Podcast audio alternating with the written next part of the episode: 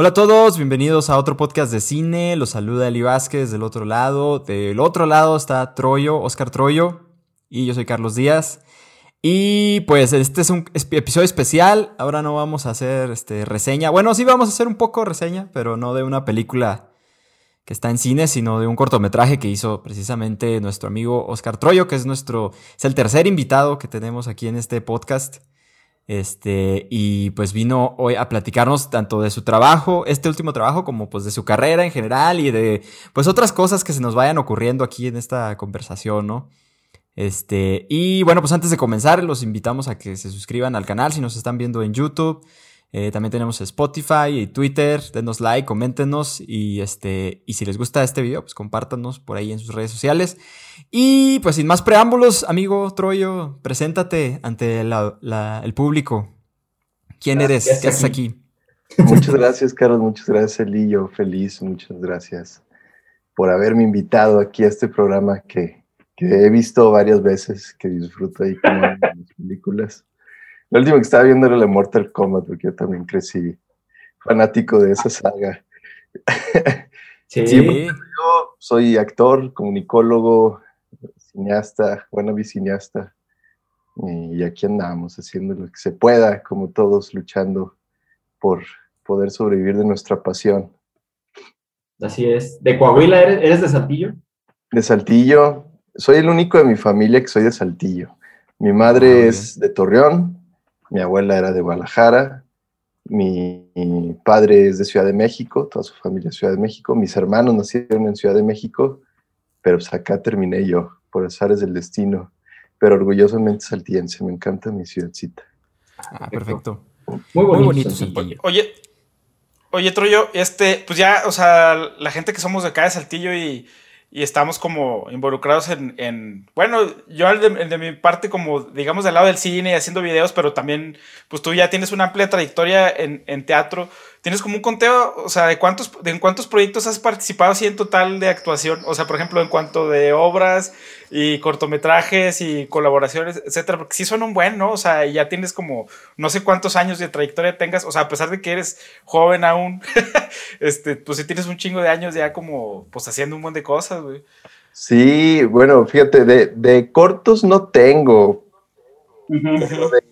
obras he tenido 157 presentaciones, que no son muchas. Ajá, Pero sí, esta, o sea, sí han sido consecutivas. Llevo 10 años consecutivos haciendo, bueno, haciendo cine y 8 haciendo teatro consecutivos sin parar. Este, pero han sido proyectos como muy específicos que tenemos temporada y luego ya descansamos y la otra temporada y así nos vamos. Paso a pasito, pero seguros. Y de cortos, no, nunca me he puesto a contar. Este, no han sido tantos tampoco, a lo mucho yo creo que unos 10. Eh, ahora, recientemente, el último, el último ahorita está festivaleándose, se llama Camino Mala Noche, que lo dirigió un director, fotógrafo de allá de Torreón, y nos está yendo chido, entonces. Sí. ¿En ese nomás actúas eh, en ese? Sí, en ese, bueno, éramos siete personas haciendo de todo, entonces me tocó cargar, me tocó gaferiar, me tocó cocinar, calentar café, barrer el, set, ¿no? De todo un poco. Fueron siete pelados haciendo un corto de 20 minutos, no, dura casi, casi 40 minutos. Entonces estuvo bastante interesante la experiencia. Sí, Troyo también es docente de, la Escuela de Cine de la Universidad Carolina y ahí estuvimos hace poco eh, en una exhibición de cortos de estudiantes pues, de, de, la universidad y ahí tuve la oportunidad yo de ver el, corto, el nuevo corto de, Troyo que además también mostró este otro corto que está mencionando que se llama de este, de este director que es, que es de Torreón, Dino Rimada, es que se me olvida, Dino Rimada, quien además es el fotógrafo de su, de su cortometraje. Y la verdad, déjame decirte, amigo Carlos, ya que tú no los este, pudiste ver. Yo no lo creo vi. que van muy bien del. Tú no los viste, pero van muy bien de la mano. O sea, están. O sea, no, son similares en, en, cuanto a cómo están hechos ni nada, pero a lo mejor sí en su. A lo mejor en cierto contexto, pero creo que además quedan muy bien, casi como en presentación doble. O sea, creo que son así como que hasta cortos como que son hermanos, primos, que van muy bien así de la mano, y la verdad es que los dos están de muy buena calidad. En, el caso de, tu, de tu proyecto, yo recuerdo que hace ya también algunos años por ahí en el Festival de Cine en la Frontera que andábamos allá con Patti, pude ver yo tu carpeta de, producción. O sea, ya es un proyecto, el, del canto de las cigarras, que ya tienes este, pues, años trabajando, ¿no?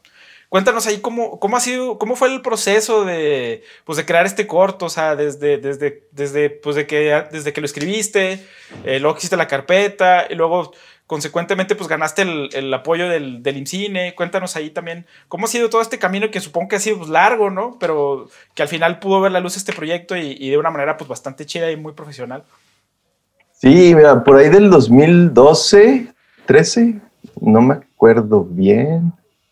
Este, fui a un taller en Casa La Besana, eh, estaba organizando Mabel Garza, y vino un dramaturgo, Enrique Mijares, a pues, tallerear textos, ¿no? Y ahí se publicó un libro que se llama El hallazgo del imposible, dramaturgia en Casa La Besana, y ahí publiqué la historia original que estaba pensada pues, como texto dramático, ¿no? Que se llamaba el canto de las cigarras. Y, pues me gustó mucho, digo, surge de varias cosas, ¿no? Surge de, mis recuerdos de irme a Musquis los veranos, porque ya vivía una tía, entonces me iba ya a pasar el verano, el calor terrible, pero también eh, el disfrute con mis primos que siempre me llevaba a las minas de Barroterán, de aquí, de allá, y pues el contacto con el desierto, con el viajar en el estado, pero también de, pues, esa época que, nos vivimos todos de, de violencia que, yo creo que nos dejó marcados en muchos sentidos. Eh, y, un, y, una historia personal con un compañero de, de la carrera que también eh, sufrió o fue víctima ahí de, ese periodo muy cruel. Entonces como que traía todo eso, yo estaba estudiando todavía la carrera y me, me surgió el hablar o el, o el preguntarme qué pasaba con el lado humano de aquellos que terminaban la delincuencia por muchas condiciones o por muchas imposibilidades de dedicarse a otra cosa, ¿no? Entonces de ahí surgió la historia de un padre y un hijo que se reencontraban años después y que el padre tenía que aceptar que su hijo ahora se dedicaba como a la delincuencia y eso le provocaba una ceguera, ¿no? Entonces escribimos este texto, se publicó en este libro y para un proyecto del PEGDA lo inscribí para el desarrollo de la carpeta, ¿no? En el 2014. Y sí, lo ganamos, ahí estuvimos trabajándolo, hice una carpeta ahí como Dios me dio a entender, la prueba y error. Eh, el guion se lo encargué a Bela Valladares, el guion del largometraje, o sea, la adaptación, y ella lo, lo escribimos al Festival de Lini Fernández, ganó a Mejor Guión, pero pues por ningún lado se veía que pudiéramos producir el largometraje. Pues digo, también te piden cierta trayectoria como director y pues yo nomás he hecho mis cortos con, la cámara, mis amigos, lo que tenemos a la mano y ya. Entonces, no me, nunca me animado, nunca me animé a mandarlo a festivales ni nada, entonces pues no tengo ningún renombre como para que digan, ah, vamos a apoyar este proyecto de quién sabe quién, ¿no?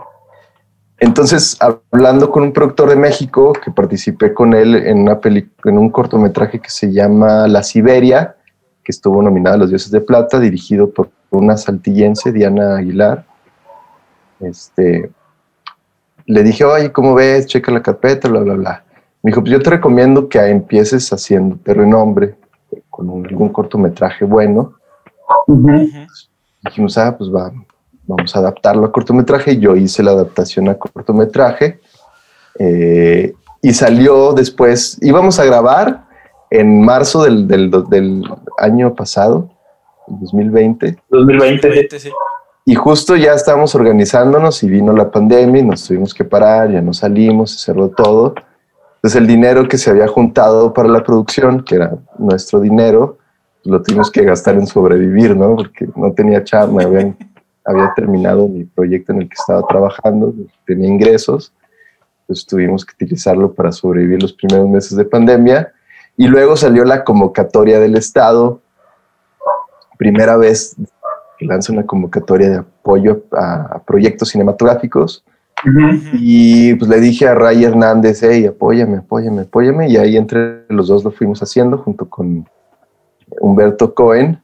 Y luego se nos unió Mino Rimada, que le latió un chorro y dijo, pues yo le entro con mi equipo, ¿no? Así que cuenta con eso. hicimos toda la carpeta, metimos el proyecto y ganamos el apoyo del Estado con Churubusco. Y gracias a eso ya por fin, este, ¿cuántos? Siete años después pudimos hacer el cortometraje de esta historia, que es mucho más larga, ¿no? En su origen. No, pues es un gran recorrido, o sea, todo lo que tuviste que hacer, ¿no? Por todo lo que pasó, pinche Odisea, ¿no? O sea, está cabrón producir algo, ahora que lo comentas, y mi amigo Eli también ya lo sabe un poco, porque él también ha hecho algunos cortos así, o sea, cómo es este, pues tratar de sacar este tipo de proyectos adelante cuando pues no se tienen muchos recursos, están eh, ahí estando ahí en Saltillo, ¿no? Con lo poco que se tiene, todo todos los obstáculos que hay, ¿no? O sea, está cabrón, ¿no? Pues es que es una chambota, o sea, hacer una carpeta de largometraje es una super chamba que hay pocas personas que se dedican y los que se dedican tienen fila de proyectos, ¿no?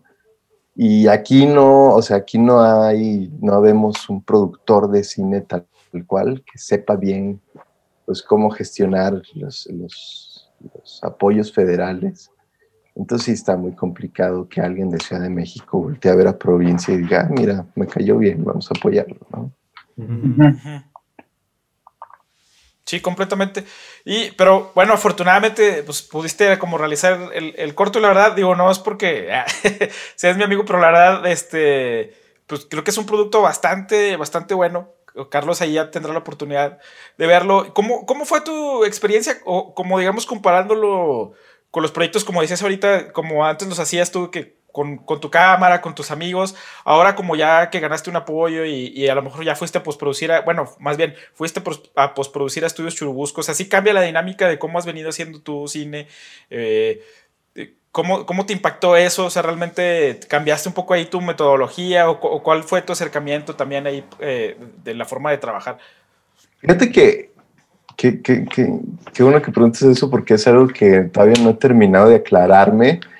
Pero antes de, de, esta producción, o sea, de tener lana para una producción más en forma, sí costó bastante. Digo, una cosa es el apoyo y otra cosa es lo que puso las personas que participaron para hacerlo, ¿no? Porque no se les pagó obviamente lo que se les pagaría. Entonces el costo, calculando más o menos, es más o menos lo que te, te dan eh, en los apoyos fuertes para cortometraje. Antes de eso, yo creía que lo que hace falta aquí en Saltillo, o sea, para nosotros estar al nivel de los directores de Ciudad de México, era dinero. Y ahora con este proyecto creo que lo confirmé y me, me, puse más seguro que eso es la única diferencia. O sea, porque el talento tuyo, el de Pepe, el de Chapa, el de todos los que dedicamos eh, al, cine de cierta forma está, lo que nos falta es lana, eh, porque ya tenemos la dinámica, o sea, yo no me sentí tan ajeno, sí estaba muy nervioso, sobre todo de trabajar con gente que ya había estado en otras producciones, pero pues confié y dije, pues vamos a hacer lo que siempre hemos hecho y bien, o sea, Ray, que tiene experiencia, me dijo, no, pues estuvo muy bien, o sea, no, no te puse ningún pero, funcionamos muy bien, fluimos muy bien, todo salió como, Obviamente hay cosas siempre que se nos van, eh, sobre todo porque no teníamos un continuista, entonces ahí hay como un par de errorcitos imperdonables para mí, pero bueno, ya son detalles. Este, pero creo que estuvo bien la experiencia y me hizo estar más seguro de que lo que hemos estado haciendo está bien hecho, solo nos falta tener el dinero para tener más tiempo, para tener equipo especializado, para tener gente puntual que se dedique específicamente a las áreas que se necesitan, delegar y tú dedicarte a lo que sabes hacer y ya, ¿no? Pero yo creo que no, no le debemos tanto a, otras cinematografías de nuestro país. Muy bien. Sí, digo, está luego ese, como esa, esa limitación, como dices tú, o sea, por más de que uno tengas algo de equipo y, tengas amigos que te echen la mano, o incluso este, actores que se animan a, aparecer en tus cortos así sin, sin nada cambio o, o, con muy poco, eh, amigos también que te ayudan a iluminar o que te prestan equipo y todo eso. o sea, por ejemplo, hacer un corto a lo mejor en un fin de semana, pues es, pudiera ser relativamente fácil, ¿no? Con todos sus problemas que, que eso, pero por ejemplo, hacer un, problema, un, cortometraje un poco ya más trabajado o, un, un, mediometraje o algo, algo así, o sea, implica pues tener a tus amigos trabajando casi gratis, o sea, mucho tiempo. Por amor al arte, no. Por más que Ajá, por amor al arte nada más. Y, por más que te quieran un chingo y, te, les caigas muy bien y todo. O sea, pues la gente tiene, le tienes que remunerar por su tiempo, ¿no? Que eso es algo ahí luego donde la gente. O sea, digo, ahora que también todo está inmediato, sobre todo aquí, Carlos y yo lo hemos platicado mucho con, con Amazon y con Netflix, con estas plataformas de streaming, y que ya se acabó la temporada, pues no sé, decir la de Luis Miguel, no sé si ya se acabó, qué onda, pero se acaba y la gente está de que, oye, ¿y cuándo sale la tercera? Dices, oye, güey, pues espérate, o sea, se acaba de terminar, o sea, realmente es, es, un buen, es un buen de trabajo como producir, o sea, 10 minutos buenos de cine o 5 minutos o, o 25, lo que sea y a veces, bueno, o sea, la gente obviamente no tiene como por qué saber a veces este, el espectador común, pero creo que poco a poco ahí la gente ha ido agarrando la onda, pero sí, sí, sí es un, sí es un buen de, de jale. O sea, el arte, eh, lo que sea que, que, te dediques es, es jale, ¿no? O sea, el arte es trabajo, ¿no? Y, y, siempre lo he dicho, es como luego la recompensa de, bueno, Carlos, que también es escritor, luego describe su libro y, si te va más o menos bien, pues tu recompensa es escribir otro y así, ¿no? O sea, es como, como que el arte te va recompensando con más más trabajo. Bueno, así a veces lo, lo veo yo. Y si, no te, y si no te va bien, tienes que seguirle, güey, o sea, como quiera. O sea, el chiste es seguir, ¿no? Porque, o sea, por ejemplo, eso, es, es un pedo, ¿no? Me imagino. Eh, estando en, un, en, este contexto, o sea, ¿cómo, ¿cómo haces para no desanimarte y decir, chale, o sea, me costó un chingo de trabajo hacer este corto y a lo mejor no fue lo que yo esperaba? Pero pues para poder hacerte al menos tal vez como de esa trayectoria o de ese renombre que comentabas hace rato. Y también para, para, pues para no abandonar tu sueño de hacer tal vez cine o algo así, o sea, ¿cómo le haces para no desanimarte, no? Está cabrón. Sí, y, luego estamos rodeados de, de, personas que generalmente están acostumbradas a nada más consumir, entonces es bien fácil para ellos decir, ah, pues no me gustó esto sin preocuparse por todo el esfuerzo que hay detrás, como dice Lee, ¿no? O que uno piense que escribir es nada más sentarte y lo que se te ocurra y ya, ¿no? Entonces, sí es difícil como ir compitiendo contra eso porque le echas todo tu esfuerzo y de repente llega un amigo y, ah, pues está medio lento, ¿no? Entonces, como que... Por otro lado está la mamá que todo lo que hace le gusta, entonces también es como yo creo que tiene que ver con uno mismo. O sea, si tú sabes eh, lo que implica, tú conoces tus límites, tu todo, es estar compitiendo contra ti, ¿no? Se logró lo que quise hacer, chingón, vamos bien. Vamos a seguir avanzando en lo que no se logró, seguir mejorando, ¿no? Y, lo haces al final por ti, creo yo. Porque pues, al público nunca vas a complacer y nunca te va a entender, porque no vive dentro de tu cabeza ni, ni ha pasado tus mismos pasos, ¿no? Entonces sí, yo creo que es más como un, un viaje personal el arte. Sí, completamente. En, en, ese sentido, tú, por ejemplo, ahora que ves ya tu pieza terminada, ¿tú cómo, cómo te sientes como con el trabajo que hiciste? O sea, como bien dices, luego a veces uno mismo es como tu juez más severo y luego ya viene la opinión de todos los demás, ¿no? Pero, pero uno sabe como hasta cierto punto qué, qué, qué fue lo que hiciste bien o si lograste lo que tú tenías en la mente. ¿Cómo, ¿Cómo te sientes ahora al ver como ya tu corto ya proyectado y terminado y que la gente se acerca y te da sus reacciones? Pues originalmente lo tenía pensado muy distinto, o sea, yo lo tenía pensado muy, muy, muy distinto. Eh, pero, pues, por ejemplo, por cuestiones de, presupuesto, tuvimos que ir adaptando cosas muy puntuales a, a, lo que se podía hacer. Eh, pero lo que sí, sí mantuve era como mi interés en generar una sensación del corto que fuera como cierto ritmo, ¿no? Cierta, cierta curva que quería que quedara así que te dejara como una sensación. Yo creo que eso sí se logró y por eso estoy eh, un poco satisfecho. Ya las partes técnicas, pues sí hay mucho que mejorar. Este, errores de continuidad, errores de dirección ahí que tengo graves. Pero pues tampoco me voy a quedar obsesionado con eso, porque pues, no.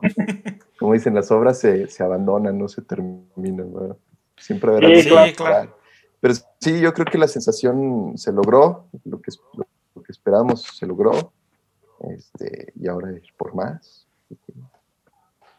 Mejorar en mucho. Eh, Y luego, y luego a veces pasa también, bueno, tú ahorita que mencionas esos errores, o sea, yo ya lo vi y realmente, o sea, yo lo disfruté, pues casi como, cual, como si cualquiera que va al, cine a ver una, una película normal, ¿no? O sea, si hay algunos errores, créeme, así como que de parte de la audiencia, sí, a primera vista no, no se notan, o sea, porque también no te... a lo mejor es algo que tú sabes, pero yo, bueno, por lo menos yo no lo noté así de, primera instancia, entonces yo creo que sí es un, un, corto ahí que se, que se disfruta bastante bien. Eh, también, yo cada vez lo he visto también, no solo en México, sino en Estados Unidos, que, que luego vemos...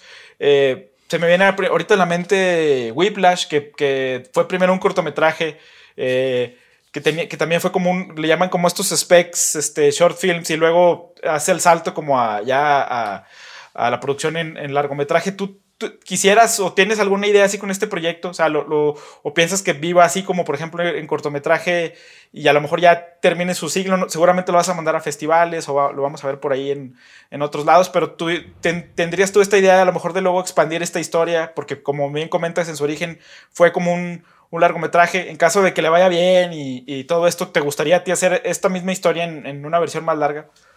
Sí, claro, o sea, justo estaba hablando ayer con, con, Antonio Villarreal de eso. Este, como que en el mundo del cine, un corto no tiene el peso que una película. O sea, puedes hacer un tristemente. corto muy bueno, tristemente. Puedes hacer un corto muy bueno y ya, o sea, ¿quién sabe del corto de Whiplash, por ejemplo? Nadie.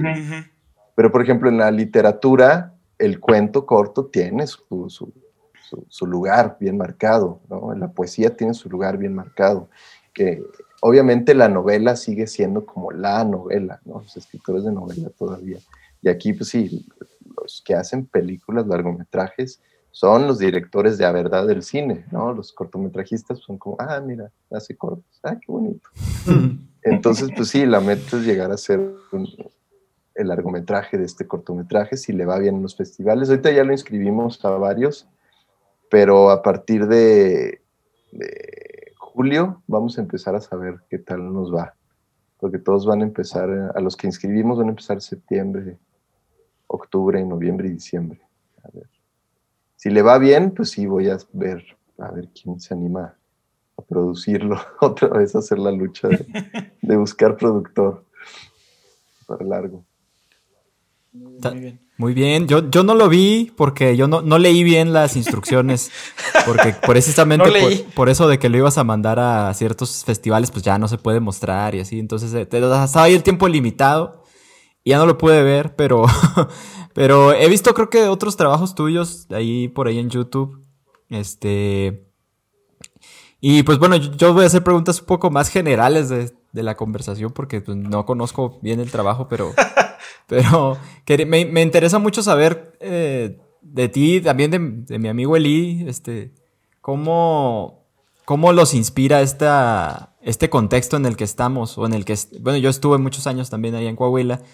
O sea, porque conforme he encontrado más personas así que se dedican al arte o que hacen cosas así allá en Coahuila, casi siempre hablan mucho de cómo estar ahí en, un lugar como Coahuila, en un desierto, o que la mayoría es como un desierto. O sea, como que saca de alguna manera como más creatividad de ti o te empuja hacia hacer otras cosas como para sobrevivir o para buscar como algo donde realmente no hay nada o hay muy poco, ¿no? O sea, porque el desierto pues es como muy árido, no hay como gran, muchos recursos. Entonces tú tienes que generar esos recursos y, cuando haces como arte o ya sea música o cortos o lo que sea, pues como que de, alguna manera te empujas a ti mismo, ¿no? Para poder sacar de la nada algo, ¿no? Entonces, este, pues quería saber un poco su punto de vista sobre este mundo, contexto coahuilense que nos empuja a hacer estas cosas, ¿no?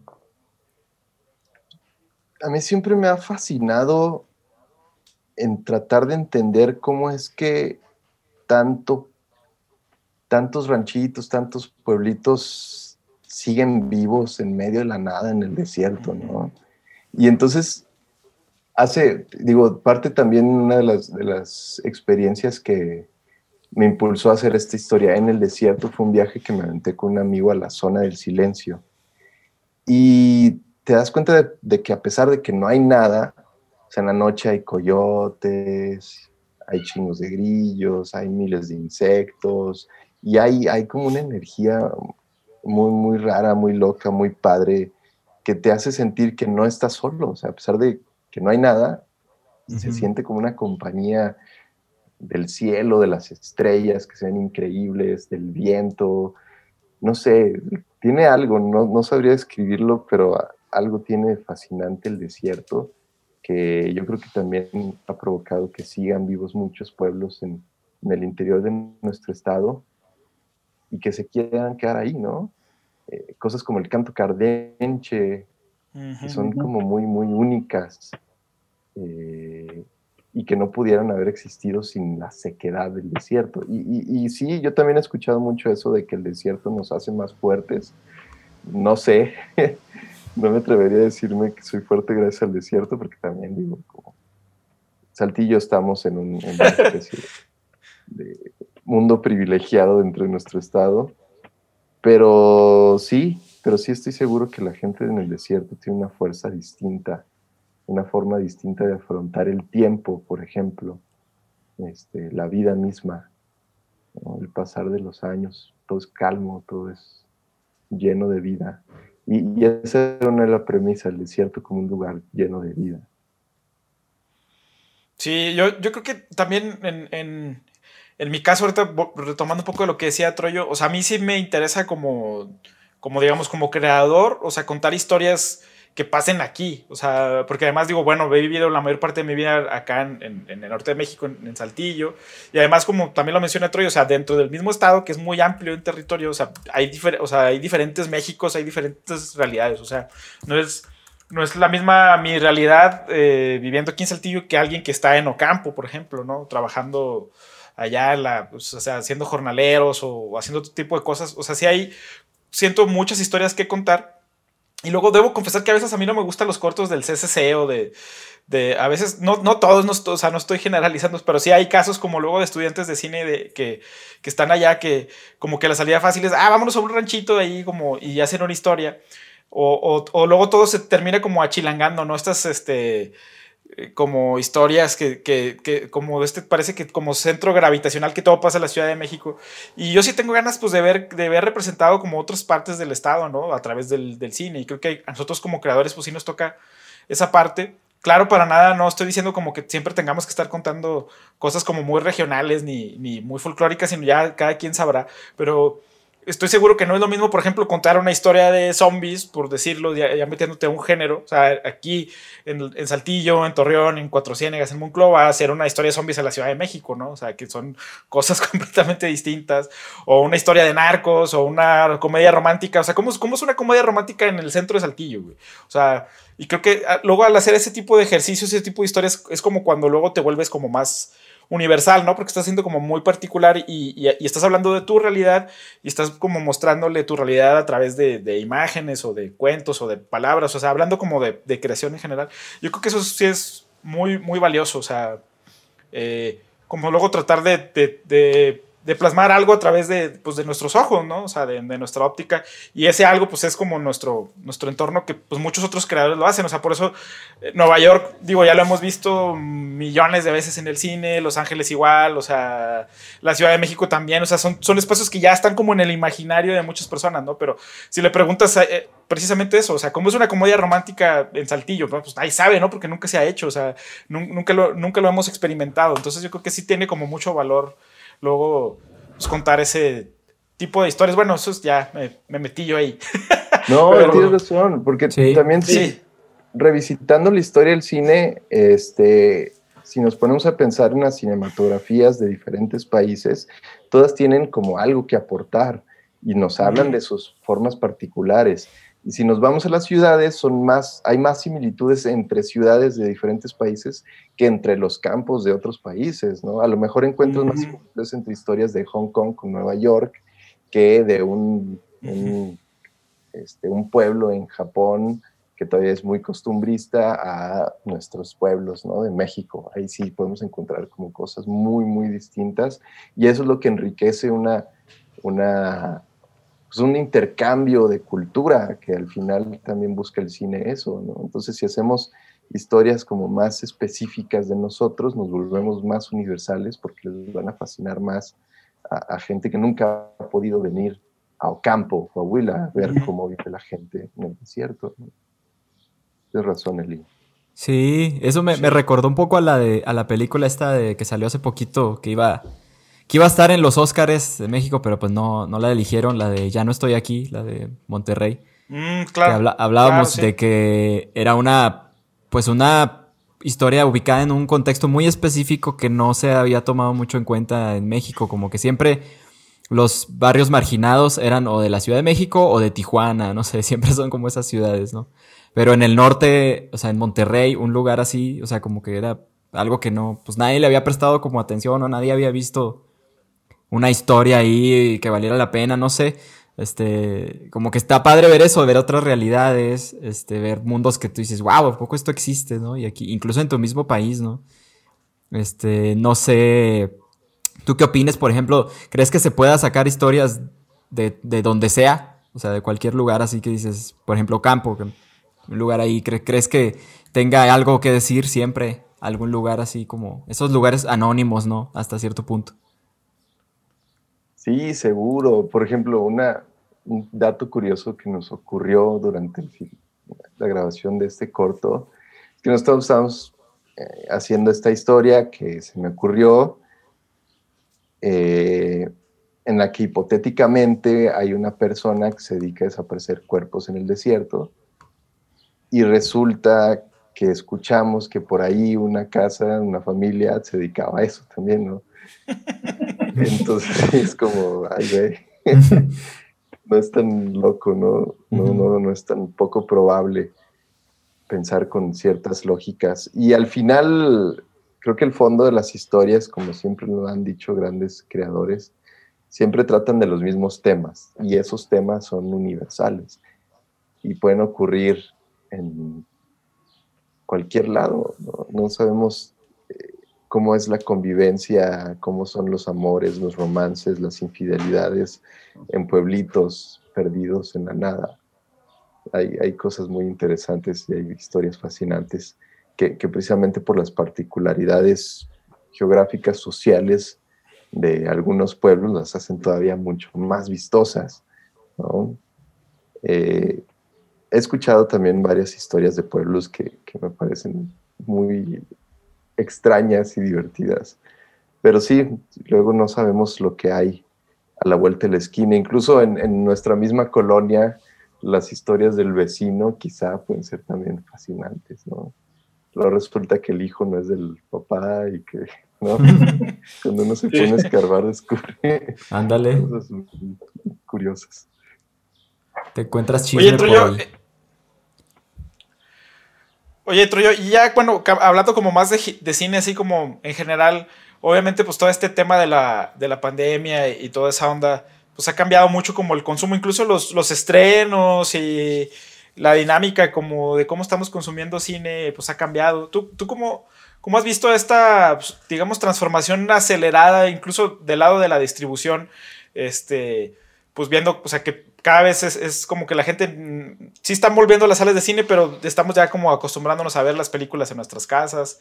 Eh, ¿Tú cómo has percibido como esos cambios? ¿Crees que como a ti como creador te, vaya a afectar de alguna forma o algo así? Yo quisiera creer que nos va a beneficiar, que va a haber más demanda y por lo tanto vamos a necesitar más contenidos y ojalá que estos esfuerzos que estamos haciendo, eh, Jaiciel, todos, bueno, todos, todos los que estamos en Santilla haciendo de alguna manera.